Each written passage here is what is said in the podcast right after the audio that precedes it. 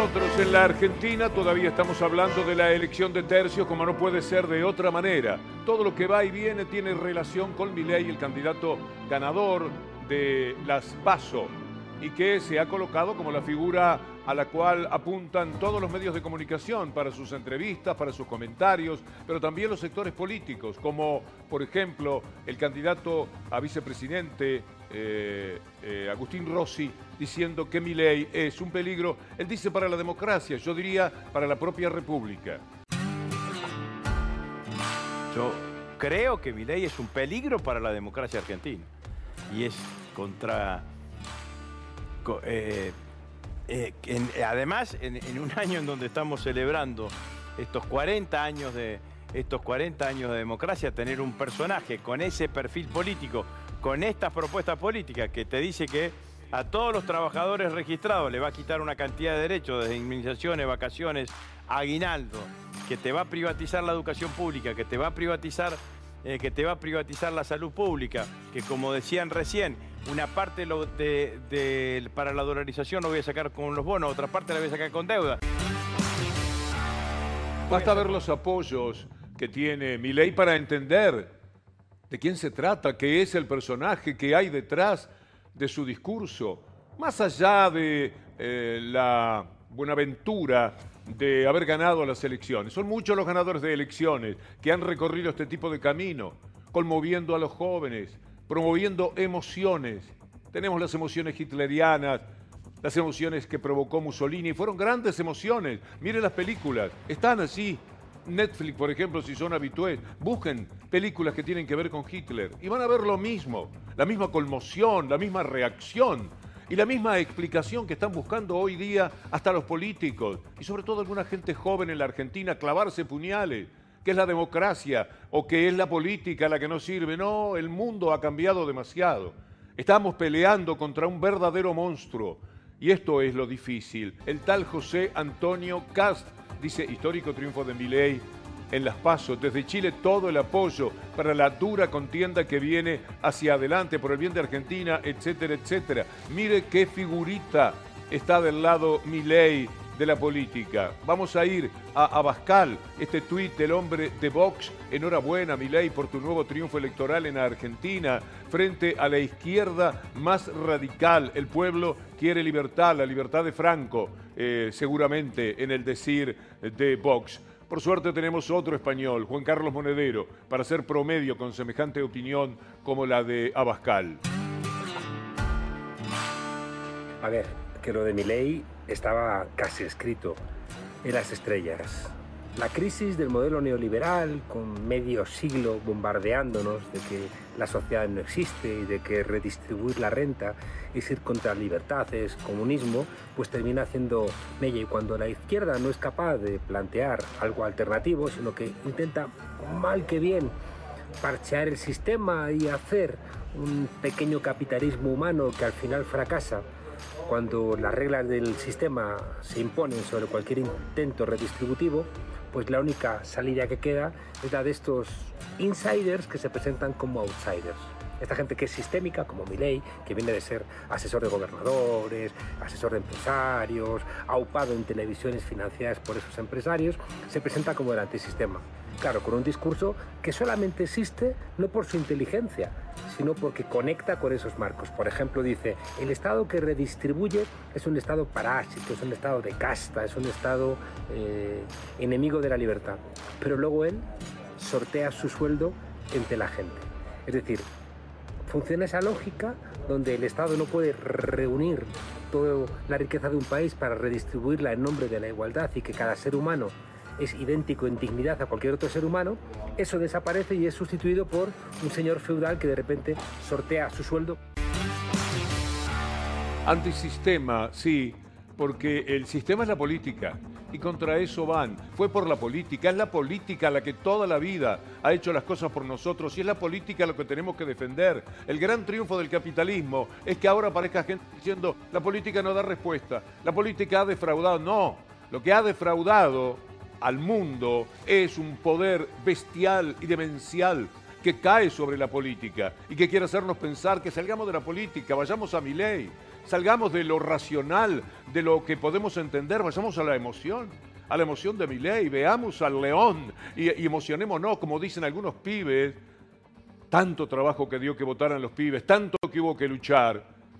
¿Acaso porque pensábamos que los pibes venían para cambiar el mundo hacia lo mejor, no para apoyar el mundo de mi ley? Bueno, salió mal, salió muy mal la jugada, pero no puede además hablarse con respeto de una situación en la cual eh, el enemigo parece el amigo, el amigo es la democracia, el amigo es la política. Esto es lo que nos puede cambiar. Mire, mi ley habla de privatizar la salud pública. Entonces, que venga un chico, 16, 17, 18, 19 años, y diga que vota por emoción. ¿Y qué quiere que le diga? A mí no me va a, dar por respetar al mundo, por más que se trate de jóvenes, si no los quiere y pretenda acariciarlos. Porque es una barbaridad. Porque esos jóvenes, algunos de ellos, y sus madres y sus hermanas, y sus hermanos estuvieron en la calle peleando por estos derechos y le costó muchísimo, le dieron palos, los persiguieron, los hostigaron, le metieron gases para conseguir esos derechos. Y ahora vienen y dicen, no, lo que pasa es que yo tengo una emoción.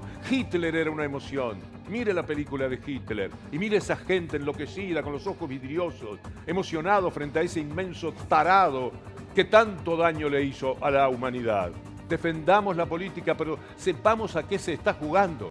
Usted que tiene su pañuelo verde en algún lugar de la casa, usted que ha luchado, habrá su partido por el derecho a que la mujer sea la dueña de su cuerpo, la ama de su cuerpo. Escuché lo que dice mi ley.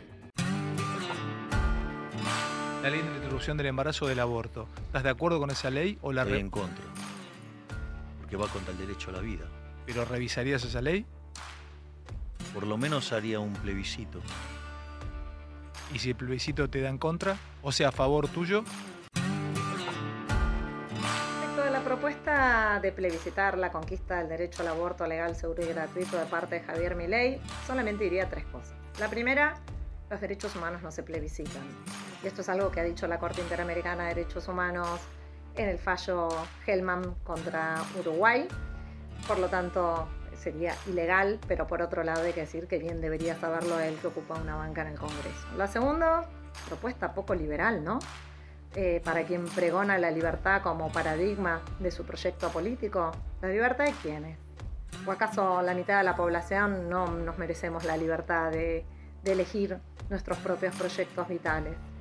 Como tercer punto, solamente decir que ha sido la conquista del aborto una conquista histórica que ha implicado muchísima lucha, pero que también nos ha costado muchísimas vidas, ¿no? mujeres que han, eh, han muerto producto de abortos clandestinos.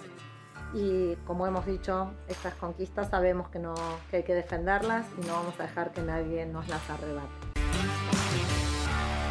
Hay que trabajar con los pibes. Esto que dice Elizabeth y comienza el corte es muy importante. Y es muy posible que alguno de ellos haya estado también acompañando esas marchas tan valerosas, que estaban cambiando paradigmas. Mire lo que decía eh, Andrés Larroque en aquellos años, cómo peleaba con esa tapa de Clarín en la mano, Clarín contra los jóvenes, Clarín contra el voto joven, la derecha contra el voto joven. Y ahora el voto joven parece que es mi ley es un poco doloroso la vuelta de Turquía. ¿Qué culpa tiene la política? ¿En qué defraudó la política? La política dio derechos. Después con los derechos hacemos lo que podemos o lo que no podemos. Voto a los 16. Un mercado de 2 millones de electores. Así ve las corporaciones a nuestro pueblo como un mercado. Silencio. Nosotros lo vemos como seres humanos de derecho. Gracias, silencio, gracias, gracias. Silencio. Son diputado. Ustedes diputado. son esclavos de las corporaciones. Diputado.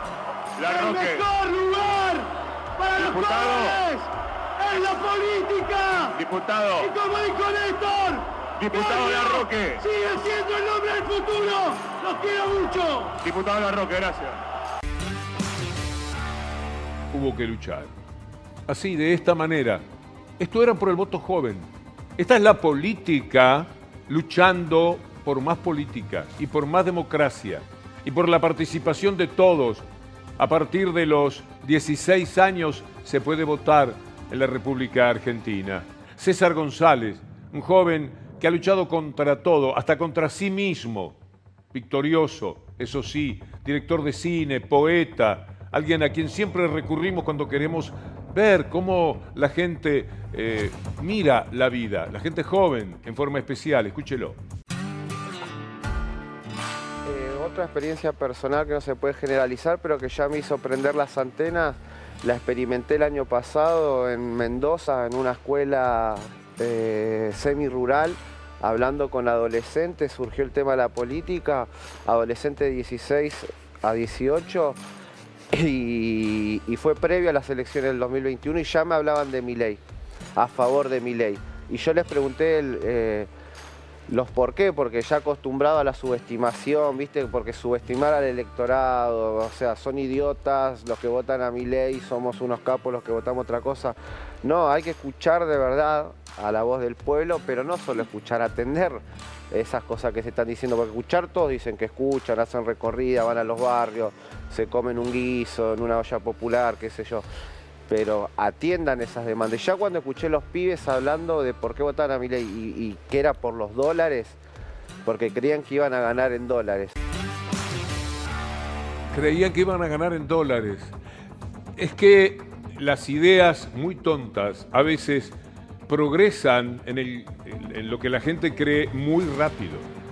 Es fácil, vas a ganar en dólares, va a ganar en dólares y la gente lo repite. Hubo un obrero, un trabajador que un día estaba en la cola eh, y había una serie de entrevistas y le preguntaron y él apostaba que iba a ganar en dólares porque le dicen esto, no tiene la menor idea lo que es el mundo dólar desde, por otra parte, ni, ni queremos entrar en la sofisticación que implica hablar entonces de lo que es la soberanía, el sentido soberano.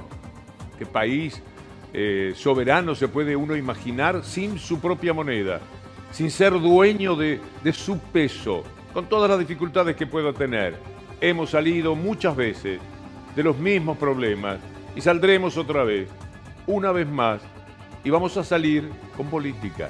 Vamos a salir gracias a la política. Mire lo que escribe Trueno, un joven que reivindica todo lo joven, tus derechos son lo único que tenés, no te regales. Pibe, amigo mío, tus derechos son lo único que tenés, no te regales, dice Trueno. Catriel, eh, en este video también nos habla, el joven eh, del trap nos dice eh, lo que vamos a escuchar ahora. Cuando yo era pibe, tuve el privilegio de ir al colegio, a la escuela, porque era gratis era pública. Si no, yo no podría haber ido al colegio porque no tenía las herramientas, no tenía la guita para agarpar mi educación, ni yo ni mis viejos, te imaginarás. Si los hospitales, si la sanidad hubiese sido privada, yo estaría muerto.